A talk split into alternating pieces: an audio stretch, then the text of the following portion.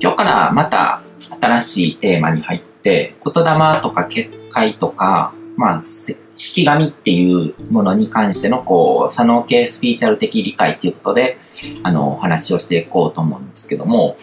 今日はまず、あの、言霊に関していろいろと、あの、話をしていこうと思ってます。で、言霊って、まあ、ここまでにもいろいろとこう、語ってきたところもあるんですけども、ちょっと整理していろいろと、あの、まあ、解説していこうと思うんですけども、まずその言霊って言った時に、あの、一般の人のイメージ、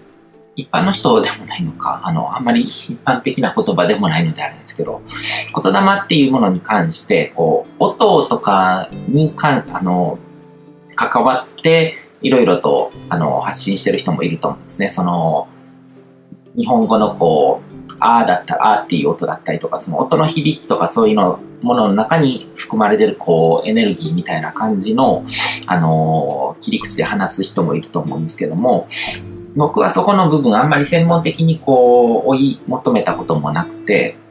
あのー、ただちゃんとこう、やっぱり意味みたいなものはあると思うんですね。こう、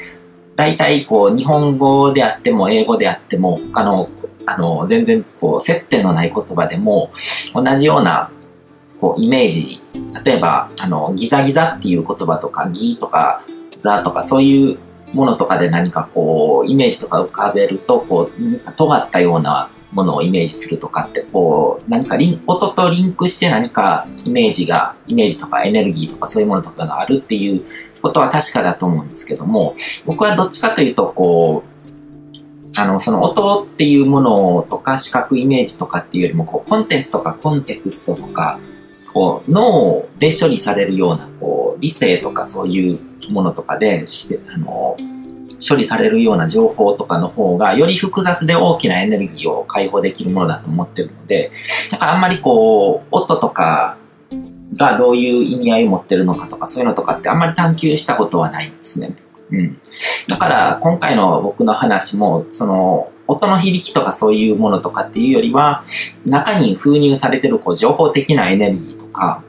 そういうものに関していろいろと話をしていこうと思ってます。で、えー、っと、まあ、前回とかのその先月ですよね、そのあの世とこの世とかそういうテーマの中でもこう、あの、言語空間とかサイバー空間とかそういう話で、初めに言葉ありきっていうことを、あの、中で、こう、言葉によって宇宙が記述されてるとか、そういう話をしたと思うんですけども、あのー、まあ、この世、あの世にある、こう、情報的なエネルギーとかを、こう、この世に現象として、こう、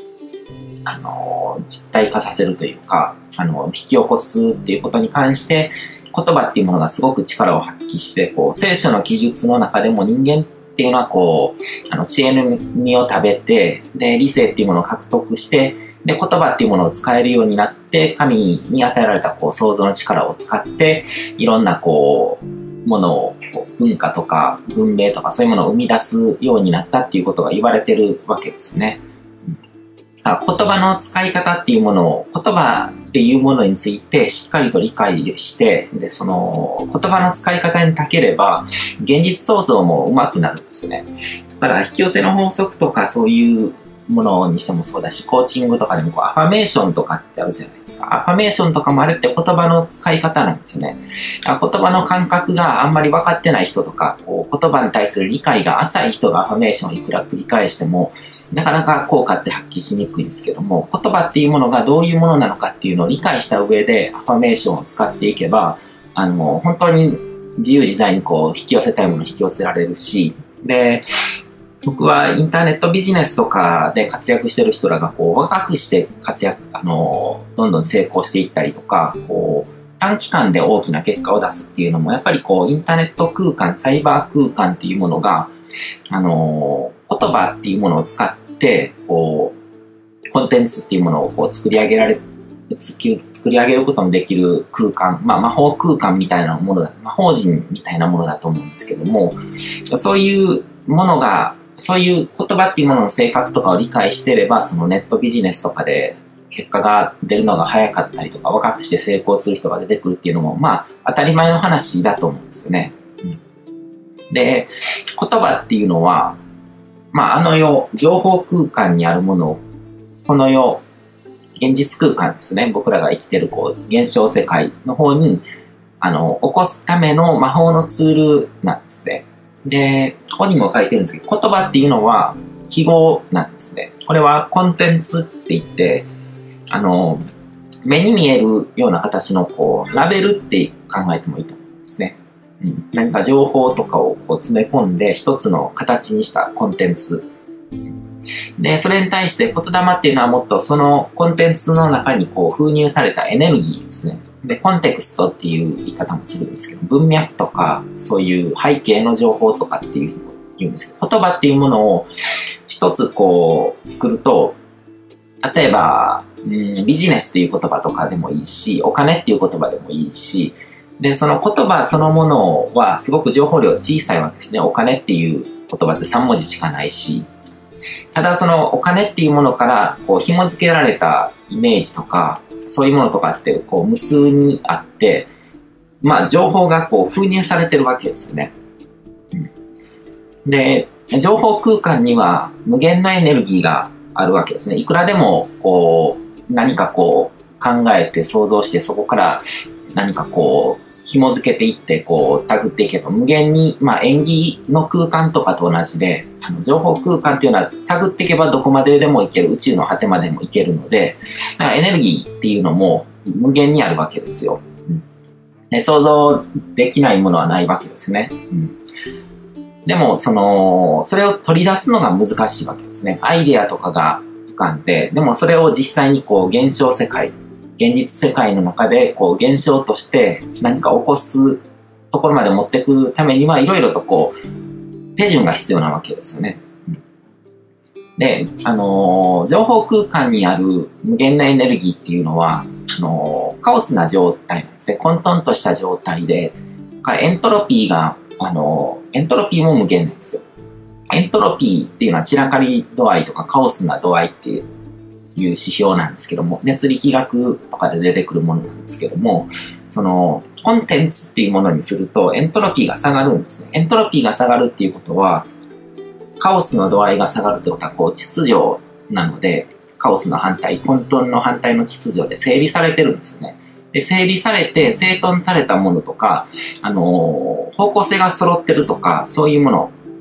熱力学とかで考えてみたらわかると思う。熱、熱っていうのは分子の運動の状態なんですね。だから分子がバラバラにいろんな方向にこう飛び回ってる状態。熱が高いってことはそのスピードが速いんですね。でも熱のままだとエネルギーって取り出しにくくて、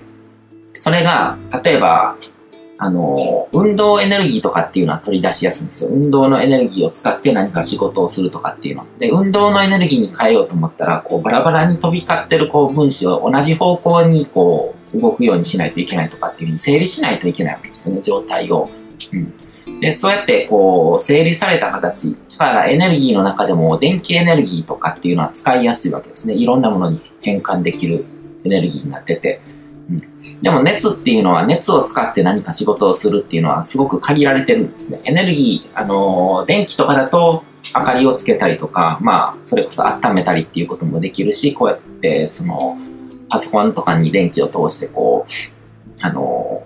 電化製品を使ったりとか、そういうこともできるわけですけども、で、その情報空間にある無限のエネルギーっていうのも何かこう、整理したりとかしてエントロピーを下げないとエネルギーとしてこう現実空間に何かを起こしたりっていうことはできない。で、その一つのツールとして言葉っていうものがあるんですね。だから、あの、あの世のこう情報空間にある概念的なものとかを何かこう言葉っていうものにこう封入することによって、で、言葉はこの世でやり取りできるわけですね。他人とこうやり取りすることができる。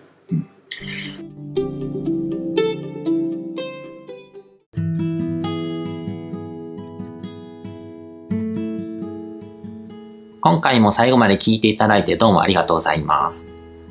チャンネルの説明ページの方に僕が提供している悟り式コーチングの最初の2ヶ月分を無料で受講できる案内があります。ゴール設定とアファメーションについて詳しく解説してるんですけども、僕自身もこれらのことを本格的に取り組み始めて、で、それで大きく人生を変えたという経験があるので、あの、まだ受講したことがない方であったりとか、このタイミングでピンとくる方はぜひ登録して体験してみてください。また、僕がどんな人間なのかを簡単に知ってもらえる2分ほどで読める会員プロフィールのリンクも貼ってます。僕自身がインターネットを通じた出会いによって自分の人生を大きく変えたので、この出会いがあなたの人生を変える良いものになることを願ってます。では、また次の放送でお会いしましょう。